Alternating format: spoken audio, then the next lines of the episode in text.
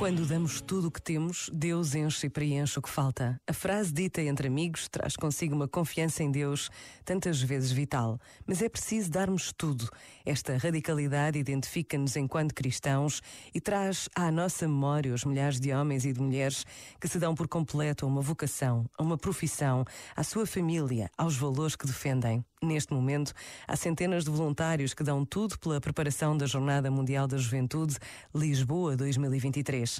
Por vezes, basta a pausa de um minuto para nos interrogarmos sobre esta opção de darmos tudo o que podemos, o que temos e somos. Pensa nisto e boa noite. Este momento está disponível em podcast no site e na.